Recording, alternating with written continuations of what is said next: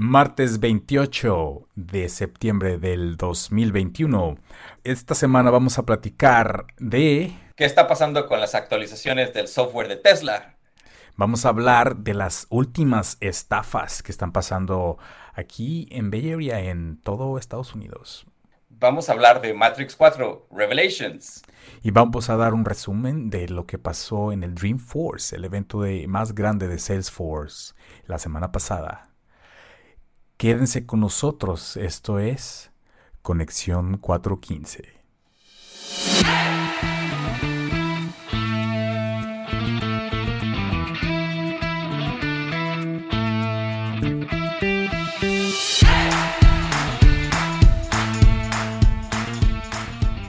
Bienvenidos a Conexión 415. Bienvenidos con su host Julio Flores y Edgar. Hola, hola, hola. ¿Cómo está? ¿Cómo estás, Julio?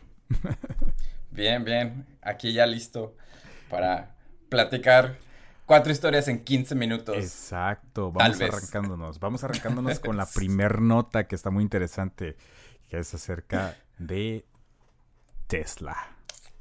Eh, vamos a hablar un poquito de lo que está pasando con los carros Tesla. Eh, ¿Sabías, Julio, que sacaron, que Tesla acaba de liberar la versión beta para todos los que conducen un auto Tesla? Ahora pueden habilitar que se maneje solo. Eh, su carro. Ya, por fin estamos llegando a nivel 5 por fin, de automatización. por fin estamos cerca de los, de los autos que salen en Back to the Future.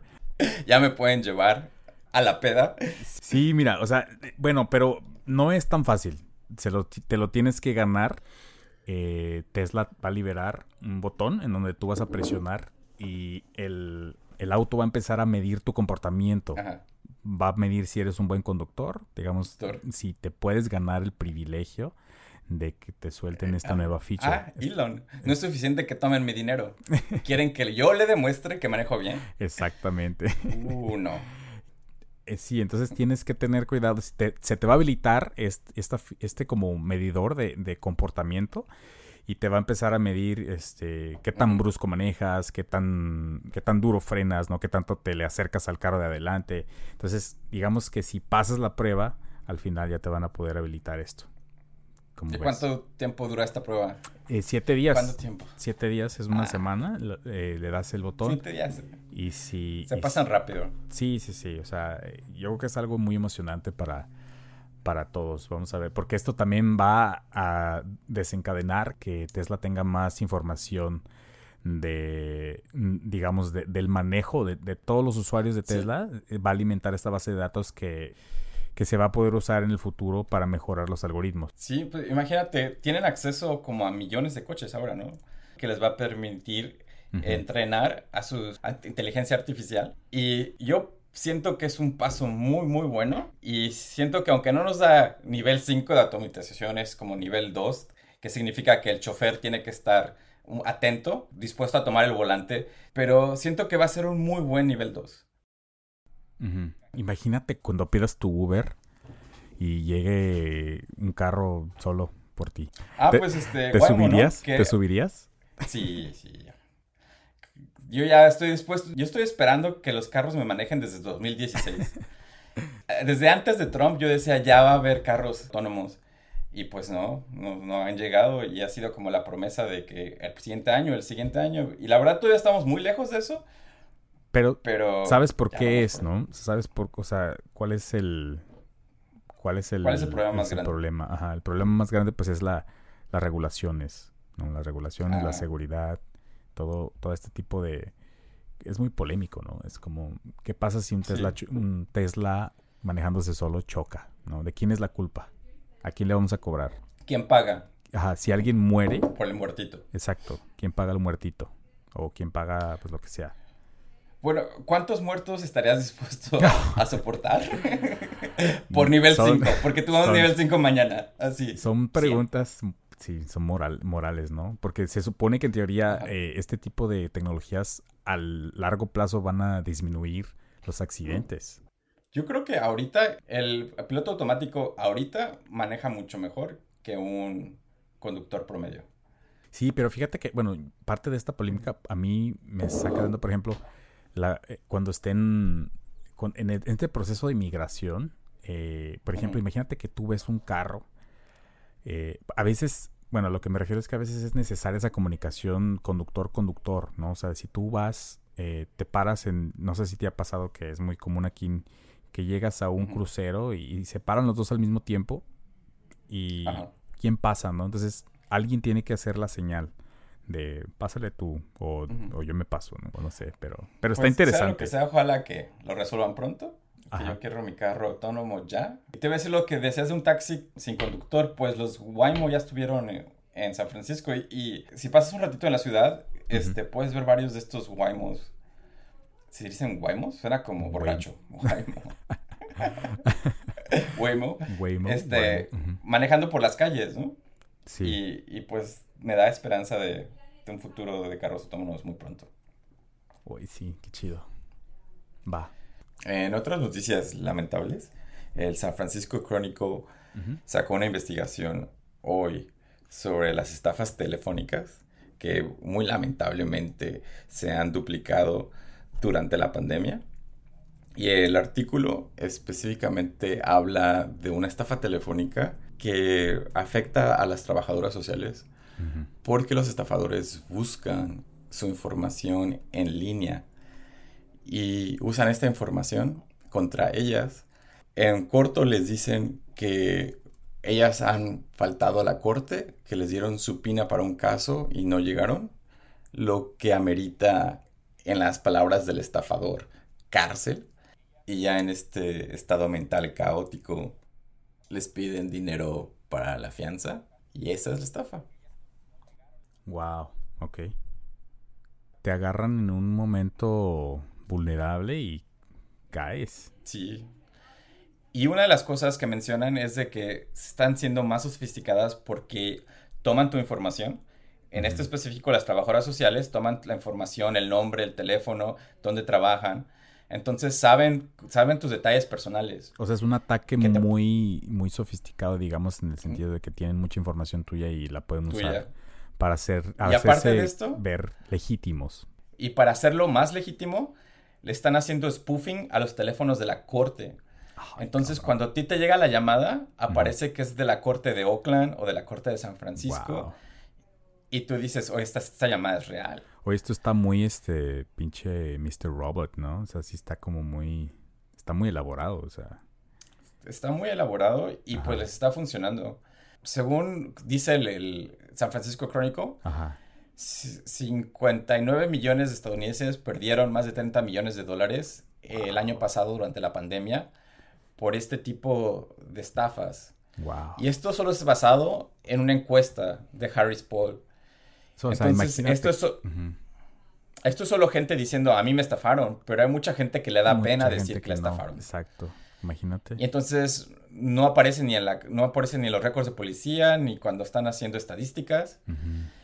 Esta misma estadística la hicieron e, en el 2019 antes de la pandemia. Ajá. Y las pérdidas eran de un poco menos de la mitad, de 43 millones, uh, de 43 millones de personas estafadas y solo le, le estafaron 10 millones. Entonces lo que está pasando, siento yo, es que hay, más gente trabajando en estas estafas. Pues que si, si están generando el dinero y si les funciona, obviamente van a meterle más recursos, ¿no? O sea, más gente que de por sí ya es un... Las robocalls son como muy lucrativas, ¿no? Según entiendo, y tienen call centers en, en India donde hay gente que se dedica específicamente a esto. A mí me llegó uno que tenía mi nombre y tenía algo específico de mío. Ajá que decía, tenemos un video comprometedor tuyo. Oh, este, dale click a, este attachment. Y este, y te vamos a decir qué es lo que tienes que hacer. Ah, y yo nada. Muéstramelo primero. qué tan comprometedor está. Pero por si acaso, Edgar, cuidado, porque te va a llegar un video. Encuerado en pelotas. Julio en pelotas. Changos. Ok preparado mentalmente para eso. pero, pero sí es en serio, o sea, me dijeron que tenía un video comprometido. Me ah, es que no, tengo dinero. Hay muchas, hay muchas estafas, o sea, yo creo que podríamos dedicar todo un capítulo entero a hablar de este tipo de estafas, pero sí, por ejemplo, hace poquito yo mandé dinero a México Y, y, también ya las aplicaciones de, de transferencia te dicen así de eh, asegúrate que no le estés mandando dinero a un desconocido, este, que, que, no mm. esté, que no sea telemarketing, que no te estén prometiendo. Es prácticamente, o también creo que cuando llegas, por ejemplo, a comprar gift cards al Walmart o a, cualquier tienda, tienen ahí anuncios de que, de que pues el IRS no, no, no recibe gift cards, ¿no? O, o, que las cortes en este caso, porque es algo muy común. Un detalle en el artículo del San Francisco Chronicle es que dice que a esta persona que está contando su historia, este, la cajera le preguntó, ¿te están, ¿te están estafando? ¿Esto es una estafa? Y mm. pues el estado en la que estaba la muchacha no supo aceptarlo. Entonces nada más agarró las gift cards y se salió de la tienda sin decirle, sí, me está pasando esto. Entonces, imagínate en el estado que estás que te cuesta trabajo pedir ayuda, ¿no? En, ese estado la, chava estaba pensando que le iban a meter a la cárcel, que ella había hecho algo malo, ¿no? Leyendo el artículo, siento que hay tres cosas que tienes que tener cuidado. Uno es este, el, estafador te dice que te mantengas en el teléfono. Ese es uno de los detalles, que es un giveaway de que es una estafa. Sí. Si te hacen comprar gift cards y si, si es como con límite de tiempo que te dicen es ahorita, ahorita, ahorita me tienes que dar el dinero. Son los las tres signos de que es una estafa. Sí, claro. Pero bueno. De hecho, cualquier, cualquier cosa que te marquen y te pidan información, lo más seguro es no contestar. Y, y si te piden información, pedirles un número oficial a lo que tú puedas marcar y comprobar que, que es legítimo. Sí. Pero bueno. Gracias por la nota. Pues. Y en la siguiente nota que traemos es acerca de una de mis películas favoritas, que es Matrix Revelations, Matrix 4 o Matrix 4 en español, porque muchos la ubicamos como Matrix, ¿no? The Matrix. Es, es esta... ¿Ya viste el, el trailer? ¿Ya viste el trailer, uh, Julio? Que acaba sí, de salir. sí, tuve la oportunidad de verlo y se ve muy, muy buena la película. ¿Qué te pareció el trailer? Que, que, lo graban en San Francisco, ¿no? Y, y están padrísimas las tomas el, soundtrack, bueno, ese es, el soundtrack está chingoncísimo. Y, Me emociona cuando veo cosas grabadas en el área de la bahía. Así soy como... Yo conozco por ahí. Por ahí he pasado. ¿Qué dices? No manches, mi ciudad o la ciudad que tengo aquí cerquita, ¿no? Que... Por ejemplo, hace poquito salió Clickbait. Eh, la grabaron en Oakland. Y yo decía, Oakland no se ve tan limpio. está súper así de cuántos filtros usaron para... sí. Hay como dos o tres más homeless ahí cerca de Lake Mary. Sí, hay, hay bares, o sea, está padre cuando ves este tipo de, escenas en San Francisco, porque como que te sientes identificado, digo, la gente que vivimos aquí en, Bay Area, eh, está muy chido de repente ver escenas donde sale que este el, Golden Gate, eh, en este caso, en, en, este trailer de, de, Matrix se puede ver el Bay Bridge, se puede ver eh, el Sentinel Building, se puede ver la Salesforce Tower, la nueva, eh, la nueva torre de Salesforce, ya no tan nueva, pero la, cima de Russian Hill y... El cul-de-sac que tienen ahí en Russian Hill. Se ve muy padre. Tienen una casa y se ha vuelto como icónica. En, creo que salió una de las películas de Matrix este, en las primeras y la volvieron a sacar en esta. Está muy padre. Yo la neta me emocioné viendo el trailer y ya quiero, quiero rever las películas otra vez para traerlas frescas antes de que salga esta nueva que va a salir en casi por Navidad, ¿no? Creo que el 22 de diciembre sí. Eh, va a salir y pues va a estar padrísimo. Lo que me preocupa un poco es que creo que la van a sacar también en HBO Max. Y, siento que las últimas que vi ahí no me gustaron tanto. ¿No te gustaron? ¿Por qué? Salió la de Space Jam mm. con LeBron James como que siento que le faltó un poquito. Es que es el, es el, es el problema del, de las continuaciones, ¿no? Que muchas veces... La secuela. Es, es difícil, o sea, tienen una barra, una barra muy alta, una vara muy alta que brincar, porque digamos que las obras, las precuelas son unas obras maestras, ¿no? Y es como está difícil que superen la calidad. Y, este tipo de películas que son icónicas, ¿no? que, que definen una generación y que mucha gente nos, nos identificamos con este tipo de, sci-fi. Eh, muy, muy chingón. Este, ¿sientes que como que hubo un auge de películas que empezaron a grabar en el área de la bahía? Siento que últimamente vi muchas que se han grabado alrededor de esta. Sí, ¿cuál? cuál no sé si las van a continuar, ¿no? ¿Cuál otra has visto?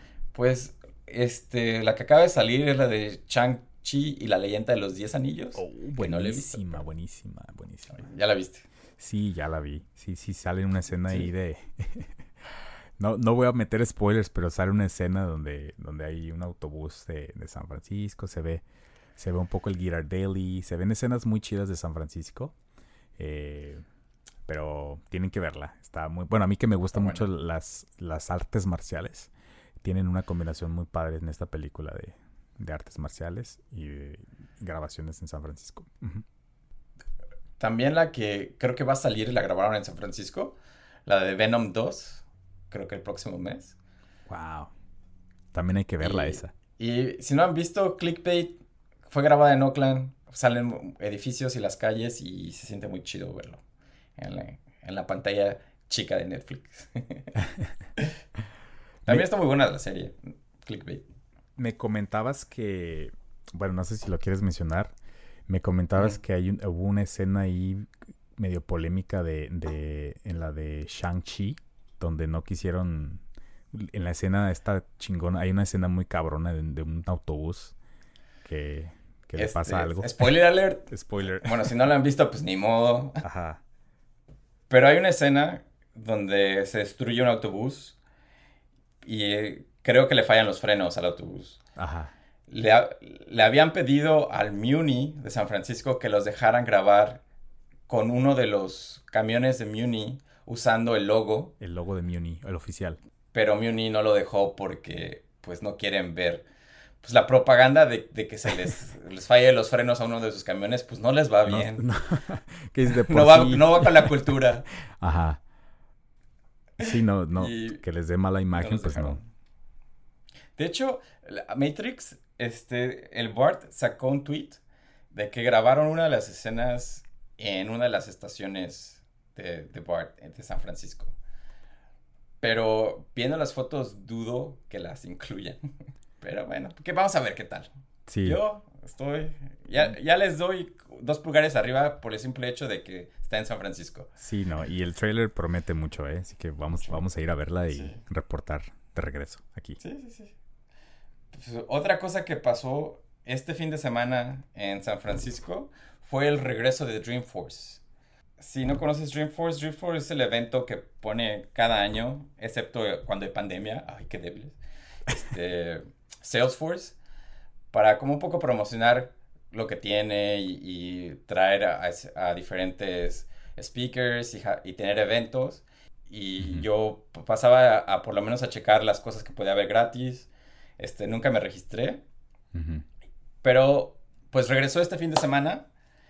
Regresó con mil asistentes, que fue muy, muy reducido para el evento a lo que estamos acostumbrados en los años anteriores. Eh, en el 2019 tuvo 171 mil asistentes. Wow. Entonces, puedes ver que fue... Ajá. El número de personas físicas en el lugar, pues 170 veces menos. Tuvieron eh, eventos en conferencias, videoconferencias, cosas remotas. Entonces, tú podías asistir remoto y, pues lo veías, pero siento que no es lo mismo porque no estaba el, el network muy chido que se sentía en esos padres. ¿Tuviste oportunidad de ir a alguno de los Dreamforce no, pero antes de la pandemia? No, pero sí escuché y, veía los lineups de los artistas, artistas que llevaban y cosas así. Y decía, wow. Eh, se ve el poderío, ¿no? De, de Salesforce, digamos. Se ve que hay feria y se ve que, digo, no por nada tienen el, la torre más alta de San Francisco en este momento. Sí, esta vez trajeron a Foo Fighters. Y pues nada más hay como 300 personas viéndolos, ¿no? Ahí humildemente. Humildemente. Pero te voy a contar de la historia que más me acuerdo De, Salesforce. A ti sí te tocó. Eh, y, sí, y en esta yo lo vi presencialmente. Y fue en el 2014 cuando Will.i.am presentó su smartwatch. Ajá. En el 2014 Will.i.am de los Black Eyed Peas decidió sacar un reloj inteligente pero el producto era malo, así malísimo. Y él, él, lo sabía en el momento que él estaba dando la conferencia y presentando así eh, su, su reloj. Él lo sabía y se le quebró la voz y, no podía hablar y era como de las presentaciones más awkward y difíciles que he visto. Porque pues él mismo sabía que había tirado todo su dinero en un reloj que no servía para nada. Wow. Y se me hace muy chistoso porque como a la semana siguiente, o no me acuerdo cuánto tiempo pasó, pasaron como una o dos semanas, este, me acuerdo que este portal de internet, The Verge, sacó el título, el peor producto de todos los tiempos. Pulse, el, reloj inteligente de Will I Am. Pero ese es mi recuerdo más placentero de Dreamforce. Bueno, pero entonces va a estar, va a ah, estuvo ya la semana pasada. Ya estuvo, fue la semana pasada. Ajá. Este, pero es muy padre porque marca una etapa importante donde los eventos están regresando a la ciudad. Sí. Aunque sea muy pequeño, o sea, es algo, es como un inicio. Es como la semillita que está saliendo. Sí, sí, es como la esperanza, ¿no? De decir, bueno, algún día, algún día saldremos de esta Se está acabando, se está acabando la pandemia. Eso espero. Pero ¿sabes que también estuvo este fin de semana? La feria de Folsom. Oh, Pero ese es para otro podcast. Ese es para... Solo para adultos. Muy gráfico eso. Muy gráfico. Pero bueno, ya con eso nos despedimos. Sí, va, excelente. Muchísimas gracias por escucharnos. Gracias, gracias a todos por este, escuchar. Pues, nos vemos en el siguiente episodio. Sí, ánimo.